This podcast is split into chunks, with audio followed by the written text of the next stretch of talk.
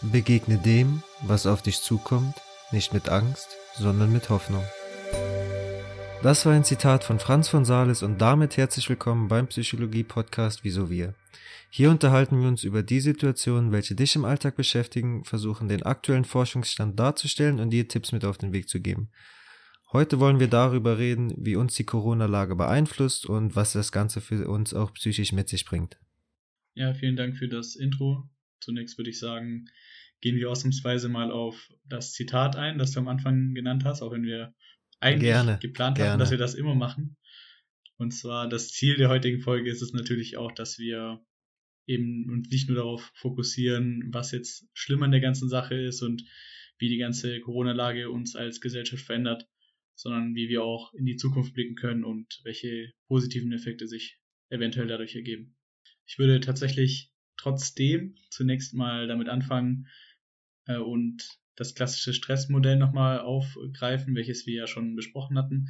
Und zwar geht man ja davon aus, dass wenn man eine gewisse Resilienz in den Tag legt, dass das eben dabei hilft, dass der Stress, den wir erfahren, uns selber eben nicht so sehr beeinflusst. Das heißt, dass wir besser durch diese stressigen Situationen kommen. Glücklicherweise ist das bei Corona auch so. Und zwar gab es dazu eine Studie von Yildimir und Solmas von 2020 und die konnten feststellen, dass es auch in der Corona-Lage so ist, dass wenn wir eine Residenz ausgebildet haben, dass die Chancen, dass wir wirklich hohe, ja, ein hohes Leid dadurch tragen, dass diese eben minimiert werden.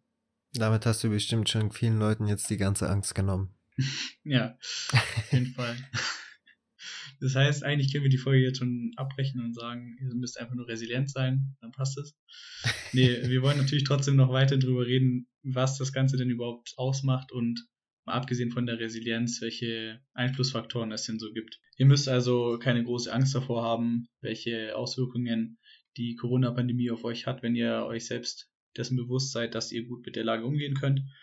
Es gab trotzdem eine Studie, die sich 2020 damit beschäftigt hat, äh, von Van Babel, und zwar haben die sich damit beschäftigt, wie Angst hilfreich sein kann, um sein Verhalten zu ändern. In dem Sinn jetzt auf ganze Bevölkerung. Das heißt, wenn die Politik beispielsweise aktiv mit der Angst arbeitet und der Bevölkerung vermittelt, dass das Virus tödlich sein kann, ähm, dass dabei vor allem die Selbstwirksamkeit, die wir ja auch schon angesprochen hatten in, glaube der ersten Folge, wichtig ist. Und zwar geht es darum, dass wenn wir das Gefühl haben, dass wir an der Lage was verändern können, jetzt nicht global oder auch auf das ganze Land bezogen, sondern auf uns und unsere Umgebung. Wenn wir wirklich das Gefühl haben, dass wir daran was verändern können, dann ändern wir unser Verhalten auch. Wenn wir jedoch das Gefühl haben, dass wir persönlich überhaupt keinen Einfluss darauf haben, dann kann es zu Abwehrmechanismen kommen. Das heißt, dass ich mich auch dagegen sträube und sage, ja, warum soll ich überhaupt Kontakte reduzieren, wenn die Corona-Zahlen sowieso hochgehen und wenn das ganze Jahr sowieso keinen Sinn macht. Das passt tatsächlich echt sehr gut zu einer Studie, die ich mir durchgelesen habe.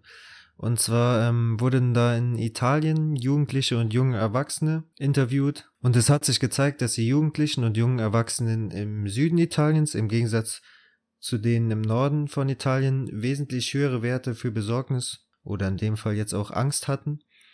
Die Hypothese in dieser Studie, die dort aufgestellt worden ist, warum das so ist, obwohl ja im Norden die Inzidenzzahlen halt wesentlich höher sind, war die Hypothese, dass die Jugendlichen und jungen Erwachsenen im Norden das Ganze schon durchlebt haben, heißt, die wissen, was das mit sich bringt, heißt, da hat jetzt nicht jeder unbedingt Corona gehabt, aber die kriegen das mehr mit, weil es einfach viel verbreiteter ist und hatten weniger Angst, weil sie das Gefühl hatten, die Möglichkeit haben, einen Einfluss darauf zu nehmen oder die Illusion hatten, dass sie etwas an der Situation verändern können, was sich hier wirklich mit der ähm, Selbstwirksamkeit deckt.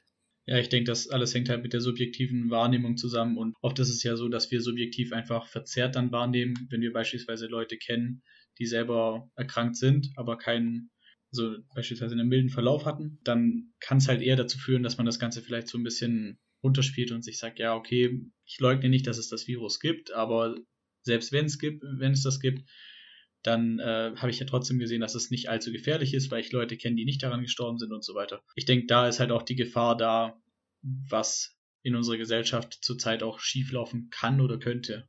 Stimme ich dir ganz zu, subjektive Verzerrung ist egal unter welchen Umständen immer präsent, in jedem Moment. Bezüglich Personen, die im Bekanntenkreis Corona hatten, da fällt tatsächlich jetzt nur du mir ein. Und du kannst ja aber selber mal vielleicht sagen, wie das für dich war. Also ich meine, du hast es laut Test gehabt? In der ersten, im ersten Moment, wie war da deine Gefühlslage, deine Wahrnehmung, deine Ängste? Ja, Ängste hatte ich nicht. Das war tatsächlich ziemlich am Anfang noch, bevor der Lockdown losging. Also während ich in Quarantäne war, ging dann auch irgendwann der Lockdown los. Ich glaube, ich hatte den Test am 14. März gemacht. Also wie gesagt, recht früh. Hatte halt am Wochenende zuvor Fieber bekommen und bin dann am Montag zum Arzt gegangen. Habe mich natürlich in der Zwischenzeit dann alleine aufgehalten und äh, habe mir schon gedacht, okay, es könnte halt das sein und dementsprechend schau, dass du keinen Kontakt zu anderen Leuten hast.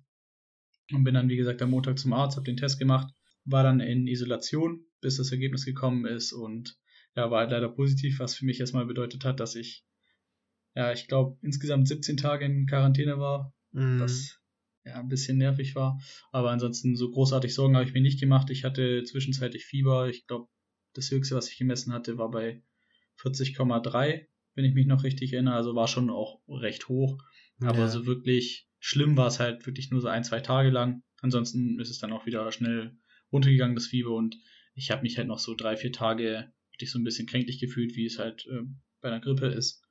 Aber ich muss sagen, ich habe das Gefühl, dass mich das trotzdem längerfristig auch geprägt hat. Ähm, geprägt, weil ich länger Sinne? das ja, ich hatte länger das Gefühl, dass ich irgendwie noch ein bisschen schlapp bin davon. Vielleicht ist es auch nur ah. Einbildung, das könnte natürlich auch sein. So wie also pfeifisches Drüsenfieber oder wie? Ja, genau sowas. Okay. Ja. Also wirklich auch noch so zwei Monate später, dass ich immer noch das Gefühl hatte, dass ich mehr Schlaf brauche, um fit zu sein. War das also da schon, so, war das ja? zu dem Zeitpunkt schon bekannt, dass es langfristige Folgen auf Herz, Kreislauf, Lungen oder was auch immer besitzen kann? Oder war das einfach nur aus deiner Wahrnehmung, dass da in diese der herkam? In der Allgemeinheit glaube ich nicht. Wahrscheinlich dadurch, dass ich es auch hatte, habe ich mich einen Ticken mehr damit be äh, beschäftigt. Also gerade in der Zeit in der Quarantäne bin ich halt auch habe ich auch wirklich jeden Tag Nachrichten geschaut und gefühlt auch ja. nicht nur einmal und immer geguckt, so wie sind die Fallzahlen und auch wenn man natürlich selber keinen Einfluss drauf hat. Ich glaube, die, dieses Gefühl, dass mich das trotzdem längerfristig noch begleitet hat, hatte ich, bevor ich davon gelesen hatte, dass es längerfristige Folgen haben kann. Also ich glaube, die Idee, dass es auch langfristig einen beeinflussen kann, gab es sicherlich schon, weil das Virus ja auch viel, ja, ich glaube im, im November schon ausgebrochen ist, eigentlich in China. Kann ich dir gar nicht so genau sagen. Also es ist ja auf jeden Fall schon 2019 ja. ausgebrochen. Ich bin mir ziemlich sicher, dass es schon im November ausgebrochen ist und ähm, ja, das Ganze so ein bisschen zurückgehalten wurde. Es ist ja immer noch in der Klärung, wo es genau, wo kommt es genau her und was weiß ich. Da will ich mich jetzt auch gar nicht aus dem Fenster lehnen und sagen, wo das herkommt oder was das gemacht hat und was weiß ich. Aber ich glaube, es gab schon wahrscheinlich die ersten Vermutungen, dass es auch langfristig Folgen haben kann. Die hast du aber gehört? Nee, die hatte ich zu dem Zeitpunkt noch nicht also, gehört. Also irgendwann okay. habe ich, irgendwann tatsächlich, so würde ich sagen, okay. so Juni, Juli rum oder so, kamen dann auch auf YouTube so die ersten Mini-Reportagen über irgendwelche Leute, die früher halbwegs fit waren und dann halt irgendwie jetzt keine zwei Kilometer mehr joggen können und dann halt voll fertig sind. Und yeah. äh, dann habe ich mir halt auch gedacht, so, ja, okay, so schlimm ist es bei mir auf keinen Fall, also mir geht schon wieder gut. Aber äh, dann kam halt auch so der Gedanke auf, so, ja, okay, vielleicht bilde ich es mir dann auch nicht nur ein, dass ich einfach ein bisschen schlapper bin, äh, sondern dass es eventuell auch daran liegen könnte. Okay, gut. Das war ausführlich. ja, das war sehr ausführlich und vor allem nicht geplant, aber okay. Ich meine, das Thema Nachrichten hatten wir jetzt gerade. Du hast gesagt, du hast selber viel Nachrichten geguckt, vor allem als du ähm, betroffen warst. Und ich denke, das ist auch etwas, äh, was selten vorkommt, dass man in den Nachrichten jetzt zum Beispiel hört, dass jemand so einen milden Verlauf hatte oder einen relativ milden, weil das halt nichts zur Sache macht. Und das hängt möglicherweise dann auch wieder damit zusammen, wie du eben schon gesagt hast, dass halt, wenn in den Nachrichten Angst verbreitet wird, das zu einer Verhaltensänderung führen kann, sofern die Wirks Selbstwirksamkeit hoch ist. Und dass halt deshalb auch möglicherweise die milden Verläufe gar nicht so oft erwähnt werden. Aber ich denke, das ist generell so ein Nachrichtending. Genau, das ist vollkommen, vollkommen natürlich, weil niemand schaut, niemand macht den Fernseher an, um Nachrichten zu hören und ja, es ist ja das klassische Beispiel von wegen, ja. ich schaue Nachrichten an, um zu erfahren, dass ein Sack Reis in China umgefallen ist. So, es macht ja keinen Sinn. So. Ja. Und äh, natürlich kann man dann auch sagen, dass die Nachrichten darauf ausgelegt sind, uns Angst zu machen. Das glaube ich aber nicht. Es ist einfach nur in der Natur des Menschen, dass wir eben auf die Dinge achten, die uns extrem erscheinen. Ja, und klar. Extrem positive Dinge sind halt seltener, ja, tangieren uns seltener als wirklich negative Dinge. Ja. Genau dann würde ich gern tatsächlich noch so ein bisschen umschwenken auf die Zeit nach meiner Quarantäne. Schieß los. Und zwar konnte ich da ein schönes Phänomen betrachten. Erstmal war es für mich komplett befremdlich, dass ich in den Supermarkt gekommen bin und auf einmal bei den ganzen Kassen überall diese Mm. Plexigläser waren und alle anderen waren es auf einmal schon gewohnt, weil wie gesagt, ich glaube, ich war eine Woche in Quarantäne und dann äh, kamen die Maßnahmen, dann wurde das Ganze auch mehr oder weniger, also ziemlich schnell eigentlich umgesetzt. Und dann habe ich das Gefühl gehabt, dadurch, dass ich so lange in Quarantäne war, dass ich aus meiner Quarantäne rausgekommen bin, die Welt sich schon verändert hat, aber ich mich noch gar nicht dran gewöhnt habe. So, weil ich hatte das Gefühl, dass ich der Einzige bin, der sich gewundert hat, warum da Plexiglasscheiben waren, warum jetzt auf einmal alle so viel Abstand Ja, halten ja. und Masken tragen und keine Ahnung. entspricht halt, Und dementsprechend, ja, alles gut. entspricht halt nicht mehr der äh, Normalität, die du gewohnt bist. Ja, ja, klar.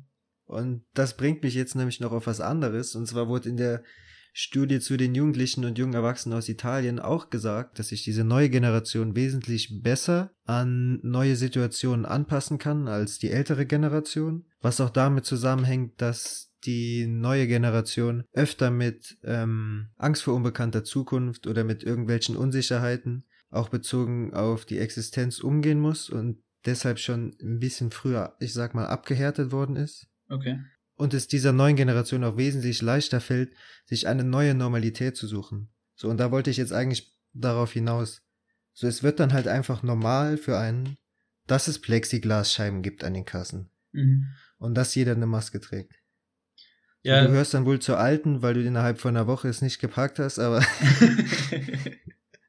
aber das ist ich, auch in bin, Ordnung. ich bin ja erst später in den, in den Supermarkt quasi reingekommen. Das heißt, ich bin ja, dadurch hatte ich diesen Verzug. Alles gut. Natürlich habe ich das direkt dann auch äh, wahrgenommen und übernommen für mich und habe gemerkt, ah, du bist jung, du kannst dich damit auseinandersetzen und okay. nee, tatsächlich finde ich das spannend. Ich hätte mir auch denken können, dass die junge Generation eher Probleme damit hat, äh, weil man ja sagt, ja, wir sind die Generation ohne große Krise. Äh, Zitat, äh, Zitat Fight Club. Und äh, also der Generation, die jetzt vor uns ist, also sagen wir mal die Leute, die jetzt um die 50 sind, denen kann ja noch nachgesagt werden, dass sie zwar selber nicht mehr an den großen Kriegen beteiligt waren, aber die noch mitbekommen haben eventuell und nee, die haben die auch nicht mehr mitbekommen. Was laber ich für eine Scheiße. Ja, der Kalte Krieg halt. Ja, Also halt kein, kein Weltkrieg, aber schon andere Sachen. Ja, ja. Vietnamkrieg, Kalter Krieg. Wenn du jetzt nur von Kriegen ausgehen willst. ja. Also man, man sagt ja, Mauerfall. stimmt, da habe ich zum Beispiel auch keine Erinnerung dran, weil ich damals minus sieben Jahre alt war. Ähm, ja, auf jeden Fall, wie gesagt, deshalb denke ich halt, dass man davon ausgehen könnte, dass die junge Generation eher Schwierigkeiten hat, sich anzupassen, weil wir eben noch keine Krisensituation Ja. hatten. Aber dem scheint ja nicht so, so zu sein. Aber bei einer Sache, bei der ich mir sicher bin, dass egal ob jung oder alt, dass alle ja ein bisschen suboptimal gehandelt haben, war wahrscheinlich das Klopapier kaufen, was ich dann auch gemerkt habe, als ich das erste Mal in den Supermarkt gekommen Oh, ja. bin weil ich bin dann tatsächlich, äh, als ich dann einkaufen gegangen bin, hatte ich daheim noch eine Rolle und ich bin äh, Premium, was Klopapier angeht. Das heißt, es muss immer vierlagig sein.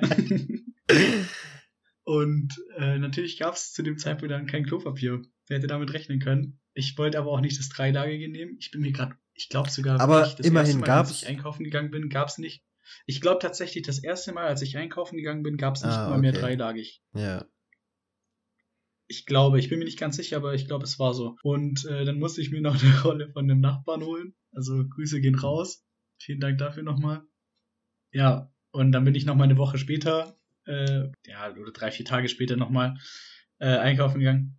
Und dann hast du nach einer Woche gemerkt, okay, ich brauche auf jeden Fall wieder vierlagiges. Nee, nee, er hat mir auch viellagiges gegeben, weil er hatte noch das gute Zeug daheim. Ah, okay. Aber dann bin ich, dann bin ich halt wieder einkaufen gegangen, hab halt gemerkt, so, pff, viellagiges gibt's immer noch nicht. Und dann musste ich tatsächlich einfach mal den sauren Apfel beißen und habe mir tatsächlich dreilagiges geholt. Das war so wahrscheinlich das prägendste für mich in der ganzen Corona-Zeit. Ich wollte gerade sagen, das hat sich ja anscheinend sehr eingebrannt. Ja, es war, war schwierig auf jeden Fall. Ja. Was man in dem Beispiel Klopapier kaufen jetzt aber, finde ich, ziemlich gut verdeutlichen kann, ist, dass ähm, in so einer Situation, was auch in einer Studie bewiesen worden ist, andere oft als in Anführungszeichen Gegner wahrgenommen werden oder so ein gewisser Konkurrenzkampf sich da entwickelt. Und bezogen auf das Klopapierbeispiel wäre es dann so, ich selber gehe davon aus, wo wir wieder bei der subjektiven Verzerrung sind, okay, ich muss jetzt hamstern, ob's Nudel, Klopapier ist, was auch immer. Ich muss hamstern, weil ich weiß nicht, wie lange die Läden noch aufhaben. Und die anderen wollen ja auf jeden Fall auch hamstern. So subjektive Verzerrung. Ich denke das selber, also denke ich auch, dass andere genauso denken.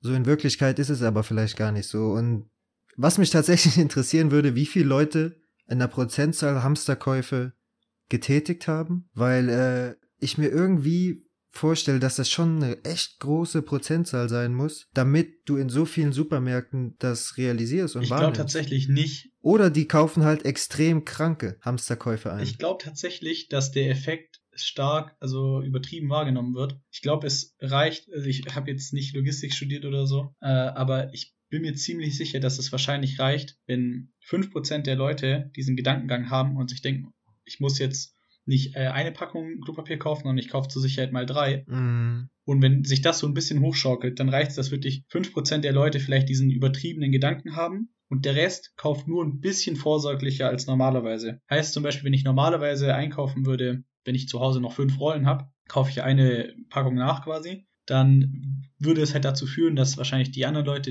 weil sie halt merken, ah, okay, andere Leute haben ein bisschen angefangen zu hamstern und so weiter, dass die halt sagen, okay, ich habe zwar zu Hause noch zehn Rollen, aber ich kaufe halt trotzdem noch meine Packung. Die kaufen also keine drei Packungen direkt. Also wirkt es jetzt erstmal so, äh, wenn die jetzt beim Einkaufen selbst sind, als ob die halt ganz normal einkaufen, weil sie ja nur eine Packung einkaufen, aber haben halt daheim noch was. ja. Und ich glaube, diese minimalen Effekte führen halt schon dazu, dass halt die ganzen Regale direkt leer Okay, sind, ich verstehe, was du weil die. Logistik ja auch darauf ausgelegt ist, dass sie ja immer wieder nachliefern können. Ja. Und deshalb gibt es ja nie viel Bestand in einem Supermarkt. Also gehe ich mal davon aus. Eine andere Assoziation, die mir jetzt gerade noch in den Kopf kam, ist, äh, oder eine weitere. Im Endeffekt, wenn du andere dann als Gegner siehst, wie es halt in dieser Studie herausgestellt worden ist, und so viel Ja. Klopapier kaufst, machst du dich im Endeffekt selber zum Gegner. Weil viele Leute dann denken, ah, die Hamsterkäufer in Anführungszeichen, wenn man es so nennen kann, und werden selber frustriert und verspüren Wut gegenüber diesen Personen. Ja, ja, klar, man, das schaukelt sich ja alles hoch und quasi man ist selber so der Grund dafür, warum, also jetzt natürlich nicht die einzelnen Personen an sich, aber wenn man das wirklich rein theoretisch überlegen würde, dann würde von einer Person, von der ersten Person, die sagen würde, ich fange jetzt an zu hamstern, würde quasi so ein Ketteneffekt zustande kommen und der würde dann dazu führen, dass eben andere Leute mithamstern. Ja. Aber ich habe auch nie jemand hamstern sehen. Und damit dann auch genug zu dem Thema. Hattest du nicht gemeint, dass du direkt am Anfang äh, vier Packungen gekauft hattest? Ey, du solltest das niemandem sagen. Außerdem eine war für meine Oma. Von der Ungleichheit, die wir im Supermarkt feststellen konnten, würde ich gerne überleiten auf die Ungleichheit, die wir auch in der Gesellschaft wahrscheinlich feststellen werden können. Und das wird auch nicht nur den nächsten sechs, in den nächsten sechs Monaten sein, sondern ich denke, das wird auch jetzt nochmal längerfristiger Auswirkungen haben. Und zwar gerade die Leute, die eben keine hohe Bildung genießen, dass die äh, eher Probleme haben, durch diese Krise zu kommen, weil sie eben nicht andere Mittel haben, um an Geld zu kommen. Sei es jetzt als Beispiel mal die Kassiererin ist davon weniger betroffen, weil die natürlich weiterhin ganz normal arbeiten kann. Aber die Stewardess hat wahrscheinlich ausbildungstechnisch nicht so viel andere Möglichkeiten, was sie jetzt mit ihrem Beruf anfangen kann. Und da ist eben die Chance, dass sie den Job verliert, ja, ist halt höher, würde ich mal sagen. Ja, ich denke, ich verstehe, worauf du hinaus willst. Was mir jetzt aber spontan zum Stewardess-Beispiel, so ist jetzt halt ein vielleicht unglücklich gewähltes Beispiel, eingefallen ist, ist, äh, wenn die Stewardess nicht arbeiten kann, wird der Pilot sicher auch nicht arbeiten. Größtenteils. Sagen wir jetzt Pilot, Touristen Pilotin, und ja. Business. Mach da einfach den Gendermeister, Alter.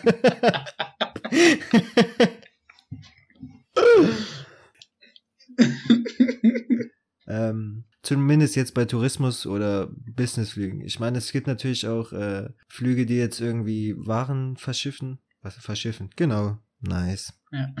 Es gibt natürlich auch Flüge, die äh, Waren transportieren oder ähnliches. Postflugzeuge gibt's auch. Aber wenn die Stewardess nicht arbeiten kann, kann der Pilot auch nicht arbeiten. Aber, um mein eigenes Argument jetzt wieder zu relativieren, muss ich auch dazu sagen, dass auf einen Pilot aber auch wesentlich mehr Stewardessen kommen.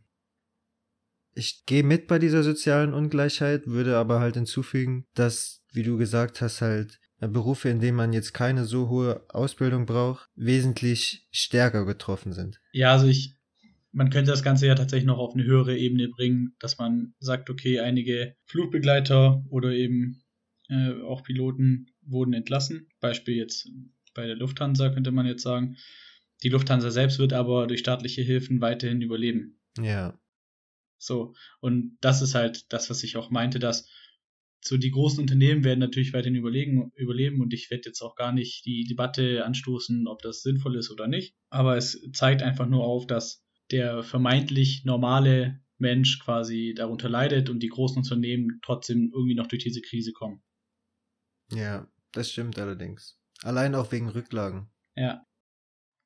Ja, eine letzte Debatte, die ich gerne mit dir noch führen würde, auf politischer Ebene wäre die Polarisierung, die wir zurzeit feststellen können, die natürlich auch schon davor vorhanden war, aber ich denke, gerade in der Corona-Krise kann sie nochmal verstärkt werden. Dadurch, dass wir wahrscheinlich das Gefühl haben, dass die anderen eben so ein bisschen schuld sind, also egal wer jetzt die anderen sind in dem, in dem Moment, dass man beispielsweise das Gefühl bekommt oder diesen Nationalismus stärkt, dass man sagt, wieso bestellt Deutschland nicht nur für sich den Impfstoff, sondern als also Europa zusammen. Das kann dann natürlich dazu führen, dass wir ja eben das Gefühl haben, dass andere Leute was wegnehmen, ja, wenn wir denen eben Fall. helfen. Also ich denke auch, dass das bezogen auf Rassismus oder was auch immer sich äh, förderlich auswirken kann. So, wo wir dann auch wieder beim Thema sind, wer fühlt sich ungerecht behandelt und wer wird vielleicht bevorzugt. Ob es wirklich so ist, wer weiß.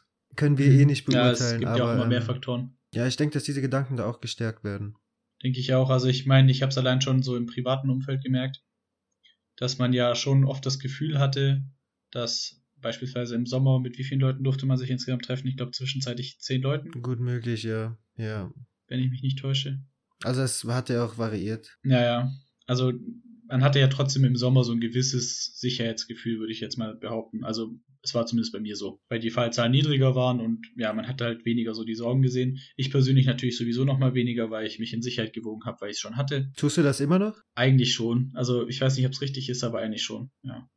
Okay. Also ich passe natürlich trotzdem auf und genau. Gibt eh kein richtig und falsch. Ich äh, halte mich natürlich trotzdem an die Regeln und ich finde es auch nicht sinnvoll, allein schon das, was man damit ausstrahlt, allein schon das macht, finde ich, äh, keinen Sinn. Und das war so ein Hauptgrund, wieso ich jetzt nicht im April, dann als ich aus der Quarantäne rausgekommen bin und selbst wenn mir jemand schriftlich das gegeben hätte, dass ich wirklich niemanden mehr anstecken kann und ich selber auch nicht mehr angesteckt werden kann, dann hätte ich trotzdem nicht irgendwie Partys mit 20 Leuten gefeiert oder so, weil es einfach das Falsches transportiert. Ja. Und äh, ich habe aber trotzdem feststellen können, dass man sich mit Freunden oder wirklich Leuten, mit denen man sich gut versteht, oder die man auch besser kennt, dass man sich mit denen eher getroffen hat, als mit Leuten, die man jetzt nicht so gut kennt. Wenn man immer so diesen Hintergedanken hatte, ja, okay, mit welchen Personen war die andere Person dann irgendwie unterwegs und so weiter, was natürlich komplett schwachsinnig ist, weil egal wie sehr ich mit jemandem befreundet bin, es kann ja trotzdem sein, dass diese Person sich bereits angesteckt hat. Da bin ich auch bei dir. Also generell siehst du es bei der eigenen Familie oder beim eigenen Bekanntenkreis wesentlich ja. weniger risikoreich als bei Also ich denke, da schwankt diese politische Polarisierung, die wir jetzt die wir jetzt gerade schon angesprochen haben, schwankt so ein bisschen ins Persönliche mit rein. Ja, ist halt runtergebrochen auf ein kleineres Umfeld. Ja, genau. Ja, dann haben wir ja letztens auch schon, als wir die Folge besprochen haben, haben wir schon feststellen können, dass wir an uns persönlich auch schon einige Veränderungen feststellen konnten. Ja, was, was ist dir da persönlich bei dir aufgefallen? Ähm, was mir auf jeden Fall aufgallen ist, dass ich erstmal genossen habe, einen wesentlich entspannteren Tag zu haben und irgendwie auch ein bisschen mal sich gehen zu lassen, sage ich. So, und das muss jetzt nicht unbedingt körperlich oder sonst was sein, aber es hat schon einen gewissen Druck irgendwie auch aus dem Studium etc. genommen, weil Prüfungen wurden verschoben etc. Mhm. Je länger das aber angedauert hat, habe ich für mich gemerkt, dass ich diese Selbstständigkeit heißt, ich kann mir meine Zeit, meine 24 Stunden komplett so einteilen, wie ich möchte, weil ich meinen Sport machen kann, wann ich will. So, ich muss den eh draußen machen oder halt daheim. Heißt, ich bin nicht auf irgendjemand oder sonst irgendwelche Öffnungszeiten angewiesen. Zudem wurden die ganzen Vorlesungen online hochgeladen, oft inklusive Audio oder sogar Videomitschnitt. Heißt, ich konnte mir die Vorlesung auch später anschauen. Wenn ich dann eine Frage stellen konnte, war es nicht mehr möglich. Aber trotzdem muss ich nicht genau um 11.30 Uhr in dem und dem Zoom-Meeting sein, das, um das mitzubekommen. Oder halt im ähm, Vorlesungsraum. So, aber je länger das Ganze angedauert hat, umso mehr habe ich gemerkt, dass es für mich persönlich sehr wichtig ist, eine Tagesstruktur zu haben oder auch eine Wochenstruktur. Mhm. Heißt, ich stehe um die und die Uhrzeit auf, mach von dann bis dann das, mach von dann bis dann das und so weiter. Weil ähm, ich persönlich auch der Meinung bin, dass Struktur jedem sehr gut tut. Ja, da kann ich dir auf jeden Fall zustimmen. Ich selber kann halt von mir nur berichten, dass auch in der Anfangszeit es für mich eher schlecht als gut war, weil wir trotzdem, dass die Lage eben so war, dass wir nicht in die Uni durften, dass wir trotzdem eine Anwesenheitspflicht hatten. Das heißt, wir mussten halt immer zu den bestimmten Uhrzeiten dann online sein. Die Anwesenheit natürlich nicht körperlich, sondern eben ja vorm Rechner. Ja, ja. Und ja, Wird das, bei euch der Anwesenheit geprüft oder wie? Ja. Also okay, man musste schon da sein. nicht. Ja, nee, nee, bei uns musste man schon da sein. Und was halt auch nochmal manchmal ganz komisch war, ich weiß nicht, woher das dann gekommen ist, dass man wirklich viel mehr zu tun hatte für die Uni. Das heißt, dass man dann bis zur nächsten Woche viel mehr Aufgaben aufbekommen hat, als das eigentlich normal wäre. Und äh, dementsprechend war es halt echt auch so dieses Gefühl, so ja, okay, warum, warum muss man jetzt so viel machen auf einmal und wohin mit der ganzen Zeit? Weil man hatte zwischenzeitlich wirklich das Gefühl, dass äh, einige Dozenten das Gefühl hatten, ja, die sitzen ja jetzt sowieso nur zu Hause rum und können nichts machen, dann können die auch ein bisschen mehr was für die Uni machen. Ja. Ich glaube, ich habe die vorteilhaftere Universität gewählt. Sieht so aus. Was ich aber ansonsten noch gemerkt habe, war, dass ich jetzt allgemein mein Hygienebewusstsein einfach komplett erweitert habe. Allein schon, wenn ich mir als Beispiel jetzt irgendwelche Filme anschaue und ich da sehe, wie irgendwelche fünf Leute nah beieinander stehen, das ist eigentlich komplett schwachsinnig, wenn man so drüber nachdenkt, wie man vor einem Jahr noch gedacht hat und wie man jetzt auf einmal drüber denkt. Man macht sich so bei komplett normalen Szenen Gedanken, warum stehen die eigentlich so nah beieinander? So, weißt du, was ich meine? Nee, verstehe ich, ja. verstehe ich. Ich merke dann einfach selber, okay, hier wurde mein Denken von der Corona-Pandemie halt schon maßgeblich beeinflusst dorthin. Und auch, dass ich mir ja, teilweise klar. denke, wie unbedacht oder völlig sorglos du jeder Person einfach die Hand gegeben hast, die umarmt hast, du kommst auf eine Feier, du kennst die Person nicht, ja, hallo, ich bin der und der. Und das hat doch was Schönes. Ohne Frage. Äh, auf jeden Fall. Unter den jetzigen Bedingungen hat das aber sich, wie du schon sagst, halt auf diese sozialen Normen und das Hygienebewusstsein stark ausgewirkt. Aber auch wieder die Frage, wie nachhaltig wird sich das verändern? So, wie lange hält das an? Wer weiß, wie es in zwei Jahren wieder ist. Ja, das ist natürlich eine Frage, die jetzt keiner beantworten kann. Der Fachbegriff dafür ist äh, tatsächlich Misophobie, dass man eben Angst vor Bakterien und Viren hat. Ich glaube, dass der Anteil der Bevölkerung, die eben diese Angst hat, wird auf jeden Fall auch zumindest mittelfristig um einiges ja. größer sein, als es davor war. Vielleicht auch wirklich über Jahre hinweg. Meine Mutter spricht die ganze Zeit darüber, wie sehr ihr die Kinder leid tun, die in diesem Umfeld quasi aufwachsen. Stell dir vor, du bist einfach sieben Jahre alt und für dich ist es mittlerweile normal, dass du seit jetzt neun Monaten ja. mit einer Maske durch die Gegend läufst und dass man einfach eine ganz andere Gesellschaft quasi aufzieht. Also es sei jetzt auch gar nicht gesagt, dass die Maßnahmen schlecht sind oder also das ist ja jetzt nicht der Punkt, worauf wir hinaus wollen, sondern einfach, dass es Veränderungen mit sich bringt. Und dass diese Veränderungen auch erstmal eine Zeit brauchen werden, bis sie wieder zurückgehen. In Griechenland ist es zum Beispiel so, dass es für mich, in Griechenland ist es zum Beispiel so, dass es für mich komplett normal war, dass ich äh, die Personen, die ich dort eben treffe, sei es Verwandte oder halt auch einfach nur Freunde, dass man Küsschen links und rechts gibt. So, zur Gibt's in Luxemburg auch. Das ist also, das treibt es ja nochmal komplett auf ein anderes Level. Ja. Und ja, das ist halt einfach so dieses Ding, man denkt sich so, ja, okay, es war für einen normal, aber mittlerweile denkt man sich so, ja, muss das wirklich sein? Und wahrscheinlich ist die richtige Antwort, ja, es muss sein, weil es trotzdem irgendwie so ein bisschen menschliche Interaktion ist und wir können nicht immer nur auf komplette Sicherheit gehen, sobald das Ganze hier jetzt natürlich rum ist. Aber äh, erstmal scheint es so, als ob man so ein bisschen mehr Distanz aufbauen will. Ja. Aber ich meine, es kann das Hygiene ja auch insofern verändern, dass du selber bei dir sensibler bist. Sprich, wenn ich jetzt ja, mitbekomme, klar, okay, ich bin jetzt schon seit zwei Tagen irgendwie ein bisschen am Kränkeln, meine Nase ist so, was weiß ich. Abgesehen vom Hygienebewusstsein bin ich dann in der Meinung, okay, denk, du wirst gesund, denk positiv, denk nicht, oh nein, jetzt werde ich krank. Aber das ist ein anderes Thema. Aber dass sich dein Hygienebewusstsein halt dann so verändert, dass du sagst, okay, ich könnte vielleicht einen Erreger in mir tragen, dann lehne ich von selber halt einfach mal dann den Handschlag, die Umarmung, Küsschen links, rechts, einfach selber ab so, und dass es halt nicht nur darum geht, gebe ich der Person jetzt das, weil die es haben könnte, sondern weil ich es auch haben könnte. Oder generell eine Krankheit. Oder einfach, oder einfach äh, verschnupft zur Arbeit gehen. Ich denke, das ist ja auch, macht wahrscheinlich gefühlt jeder irgendwann mal. Und dass man davon auch so ein bisschen wegkommt und sich denkt, ja, okay, die Grippe ist jetzt vielleicht nicht so ultra schlimm und in zwei, drei Tagen wird es mir wieder gut gehen, aber allein schon das, was sich so an Kettenreaktionen auslöst, wenn ich mm. jetzt zur mhm. Arbeit gehe und dann halt vielleicht nochmal jemand anders ansteckt, so man bekommt es natürlich schon immer mit, es gibt ja jedes Jahr eine Grippewelle, aber ich persönlich habe mir halt nie so Gedanken gemacht, dass ich mir gedacht habe, oh, wenn du jetzt irgendwie da und da hingehst, dann könntest du jemanden anstecken und so. Klar, im Hinterkopf ist es wahrscheinlich schon da, aber man hat es jetzt nie so als wirklich schlimm empfunden. Ja. Und ich denke, das ändert sich wahrscheinlich auch in Zukunft. Gehe ich mit. Was ich auch gut finde tatsächlich. Ja, wobei ich trotzdem dazu sagen muss, man muss da den Grad finden zwischen, okay, wo fängt's an, dass ich jetzt wirklich verantwortungsvoll handle und wo nutze ich das jetzt vielleicht ein bisschen für mich, um heute mal nicht auf die Arbeit zu müssen. Ja, klar. So, und das ist nicht ja. einfach, je nachdem, aber ähm, ich denke, da sollte man drauf aufpassen. Ich würde aber gerne noch auf was zurückkommen, was du eben gesagt hast, und zwar was du von deiner Mutter erzählt hast, ähm, dass die Kinder halt jetzt unter für uns unnormalen Bedingungen oder ungünstigen Bedingungen, wie auch immer, aufwachsen. Ich habe ja selber zwei Geschwister und ich merke auch, dass die meine Eltern jetzt wesentlich stärker beanspruchen, allein weil sie nicht mehr so viel tun können. Und mhm. zusätzlich halt auch, weil generell ja alle Kinder jetzt mehr daheim sind kann ich mir auch gut vorstellen, dass es dazu kommen kann, dass viele Kinder ihre Eltern überfordern und dadurch auch irgendwelche Nachteile halt auf lange Dauer erhalten. Es kann ja auch einfach nur die häusliche Gewalt sein, die ja. hochgeht. Also es wird ja auch davon ausgegangen, dass die häusliche Gewalt hochgegangen ist in der ganzen Zeit, in denen die Kinder zu Hause sind.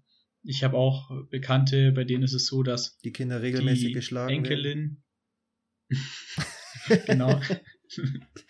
Nee, dass die Enkelin im Normalfall recht häufig bei der Oma war und äh, jetzt gerade in der Lage eben nicht mehr so oft bei der Oma ist und wenn, dann immer nur auf Abstand. Und die Oma hat sich jetzt seit neun Monaten nicht mehr umarmt und ich glaube, das Mädchen ist fünf Jahre alt, wenn ich mich nicht täusche, so um den Dreh rum. Die ist wirklich so am Heulen vor ihrer Mutter und sagt, ja, Oma liebt mich nicht mehr, die will mich nicht mehr umarmen, was ist denn da los? Und dann wird es ihr halt erklärt und es wird gesagt, hier Krankheit und was weiß ich. Und dann sagt die, ja, aber ich mach doch Oma nicht krank und so, ich liebe die doch, als ob ich die krank machen will.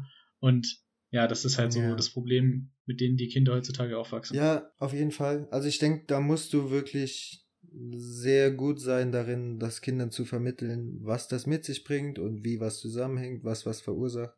Und ich fand das echt interessant, auch einfach mal meine Geschwister zu fragen, so die sind neun und elf Jahre alt, wie seht ihr das eigentlich? Was haltet ihr davon? Und weil ich, weil ich mir gut vorstellen könnte, oh, das ist doch blöd, ich habe keine Lust mehr darauf, die sollen jetzt einfach, ja. was weiß ich, alle impfen und dann ist gut. So, die denken da ja viel einfacher. Ja. So, natürlich werden die Kinder da auch von den Eltern und von ihrem Umfeld beeinflusst, aber meine ähm, Geschwister haben trotzdem gesagt, dass sie es halt verstehen können. Sie sind jetzt auch nochmal doppelt so alt wie deine oder wie deine Verwandte, aber mhm. trotzdem halt einfach nur hoffen, dass es bald vorbei ist. Wo wir wieder bei ja, unserem Zitat wären. Hoffnung ist das A und O. Gut, ich denke, an dem Punkt kann man auch nochmal den Punkt mit der sozialen Ungleichheit aufbringen, weil natürlich ist es auch hier mitunter das größte Problem, dass die Kinder, die eben zu Hause nicht so viel Hilfe von den Eltern erhalten können, dass die eben gerade in der Schule dann einfach massiv Probleme bekommen. Ja.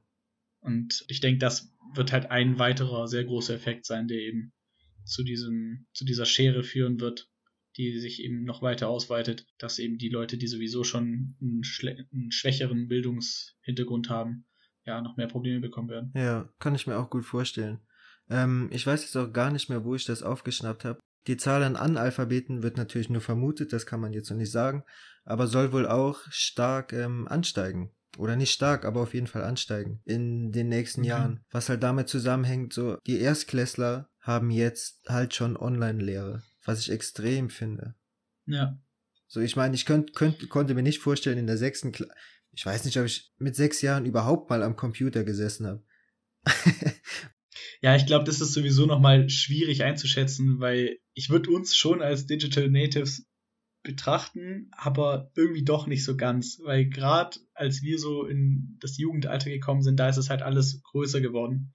Auf jeden äh, Fall. Weil das habe ich das Gefühl, dass so ein dreijähriges Kind besser mit dem Computer umgehen kann als irgendwelche anderen Leute, die, keine Ahnung, 45 und, oder 50 sind, ja. Die trotzdem, ja. Auf jeden Fall fängt das äh, früher an mittlerweile. Also, und dann war das auch der letzte Bezug zu meinen Geschwistern. Ich hatte mein erstes Handy mit 13 und meine Geschwister oder mein Bruder hat sein erstes Handy mit 10 oder 11 bekommen und war damit einer der letzten in seiner Klasse. Heißt, die anderen ja. haben schon alle mit 7, 8, 9 ein Handy gehabt. Trotzdem ist es, glaube ich, zu dem oder in dem Alter wesentlich effektiver im Verhältnis zu später, einfach Face-to-Face-Unterricht zu haben. Ja, klar. Ich würde jetzt tatsächlich auch langsam einen Abschluss finden wollen und damit wir nicht die ganze Zeit nur über die negativen Dinge geredet haben, ja. will ich äh, auch noch ein paar Punkte nennen, die positiv mitgenommen werden können. Die erste Sache, die ich da nennen würde, ist erstmal die soziale Isolation, die jeder von uns persönlich zu bekämpfen hat und bekämpfen sollte. Was meine ich damit, dass wir eben, auch wenn wir wissen, wir können nicht so viele Leute treffen, dass wir darauf achten, dass wir in den Maßen, denen es noch geht und in denen es auch vertretbar ist, dass wir das eben trotzdem tun, dass wir nicht komplett vereinsamen und wenn wir größere Gruppen treffen wollen oder auch mal mit mehreren Leuten Kontakt haben wollen, dass wir auch digitale Mittel nutzen. Mittlerweile gibt es ja mehr als genug davon und dass wir Menschen eben auch digital treffen. Ich weiß, es ist nicht eins zu eins zu ersetzen mit ja, physischen Treffen, aber trotzdem finde ich es schon immer wieder mal gut, wenn ich mal mit Freunden telefoniere oder per Videocall mit denen verbunden bin, die ich sonst eben nicht sehen würde, weil ich dann eben das Gefühl habe, dass ich ja mehr von der Welt draußen mitbekomme. Kann ich nur zustimmen. Eine andere Erfahrung, die ich noch gemacht habe, ist auch, dass ich die vermehrte Zeit zumindest mit meinen Eltern sehr genossen habe, auch wenn ich auf der anderen Seite ähm, den engeren Kontakt mit meinen Großeltern beispielsweise ähm, vermisst habe, ist es trotzdem mhm. so, dass ich es wirklich schön fand, eine längere Zeit halt einfach bei der Familie nochmal zu sein, sich mehr auszutauschen etc. Ja, also ich denke, es bringt auf jeden Fall auch Vorteile mit sich, auch wenn es erstmal so scheint, dass die Nachteile überwiegen. Auch bezogen auf Umwelt. So das beste Beispiel ist, in China konnte man seit keine Ahnung wie vielen Jahren, ich will jetzt nicht lügen, wieder den Himmel sehen. So, ob man den immer noch sieht, weiß ich jetzt nicht. Ja, da muss ich dir tatsächlich widersprechen, ob das wirklich so. Es, es hat das Ganze mal kurz auf, äh, auf Stopp, also es gab mal kurz eine Pause, aber wirklich hilfreich war das, glaube ich, nicht. Und ich glaube tatsächlich, wenn man beispielsweise bei der Tourismusbranche davon ausgeht, dass sobald die Maßnahmen wieder gelockert sind und man quasi sich wieder frei bewegen kann, dass äh, die Leute wieder mehr reisen werden, als sie es normalerweise tun würden. Einfach aus diesem, ja. aus dieser Trotzreaktion, von wegen jetzt kann ja, ich oder wieder, also aus jetzt dieser Sehnsucht heraus. Oder Fernsucht. Ja, klar. Wie heißt und das? das ich glaube, dann kannst du Fernweh, genau. Aber ich habe es auch erst bemerkt, als du es gesagt hast. Ähm, ja, ich glaube, tatsächlich könnten diese Effekte sich wieder so umkehren, dass es wieder bei Null rauskommt. Also ich weiß nicht, ob es wirklich hilfreich war für die Umwelt. Ja. Ich meine, da sind wir wieder bei der gleichen Frage wie, wie nachhaltig war es für das Hygienebewusstsein? Ja. Trotzdem solltest du als Psychologiestudent ja eigentlich bestens wissen, wie dankbar man auch vor allem für die kleinen Dinge sein sollte. So heißt, auch wenn sich unsere Umwelt oder unser Klimaproblem, was auch immer, jetzt nicht relativiert hat und weg vom Fenster ist, ist es ja trotzdem was Positives, was man mitnehmen kann. Ja, also ich will das Ganze jetzt auch nicht schlecht reden. Es gibt trotzdem auch einige Sektoren, in denen sich das wirklich zum Positiven gewendet hat. Zum Beispiel werden jetzt äh, viel mehr Elektroautos geplant als es eigentlich üblich gewesen wäre. Also gerade die Elektroautoszene ist vor allem in China komplett im Vormarsch. Wie kommt das? Also es war davor auch schon. Naja, also man hat eben jetzt gemerkt, dass äh, die, Absa die Absatzzahlen von den Autos natürlich sowieso runtergegangen sind. Das war abzusehen, einfach dadurch, dass die Leute eben mit anderen Dingen zu kämpfen hatten, als sich ein neues Auto zu kaufen. Und diejenigen, die dann eben doch ein, Auto, ein neues Auto kaufen wollten, wollten dann halt so ein bisschen mehr auf die Zukunft setzen. Das ist aber einfach nur wirklich ganz salopp gesagt, nehme ich da jetzt nicht beim Wort. Ähm, ja, also der, der Trend hin zum Elektroauto hat ja schon länger äh, bestanden, aber es hat das Ganze eben nochmal beschleunigt. Also wenn man da beispielsweise auf die Finanzmärkte schaut, äh, Tesla hat sich, glaube ich, im letzten Jahr irgendwie verachtfacht oder so. Oh. Ja, das, und das ist nur ein Beispiel, also. Das ist extrem. Hilft also doch was, einmal den Himmel zu sehen, hä? ja, ich hätte jetzt persönlich keine Punkte mehr. Ich weiß nicht, wie es bei dir aussieht. Ich würde einfach zum Abschluss nochmal ganz gern festhalten, dass es immer auf das Mindset drauf ankommt. Heißt nicht nur, was umgibt uns, sondern wie gehen wir mit der ganzen Situation um. Und wenn wir selbst daran glauben, dass es eine bessere Zukunft geben wird, egal in welcher Hinsicht, sei es jetzt Elektroautos oder sei es einfach die Corona-Situation an sich, ja, dann fühlen wir uns damit einfach wohler und im Endeffekt, selbst wenn wir als einzelne Personen nur einen geringen Teil dazu beitragen können, dann sollten wir trotzdem eben diese Hoffnung beibehalten. Ich würde sagen, das kann man als Take-Home-Message so stehen lassen. Ja. Gut, dann war es das für heute von uns. Falls euch weitere Themen einfallen oder Fragen bei euch aufgekommen sind oder auch Erfahrungen, die ihr mit uns teilen wollt, vielleicht auch die sich von unseren ähm, differenzieren, könnt ihr das gerne auf Instagram oder Facebook unter Wieso wir machen. Und ansonsten wünschen wir euch einen guten Start in die Woche und haltet die Hoffnung aufrecht. Ciao.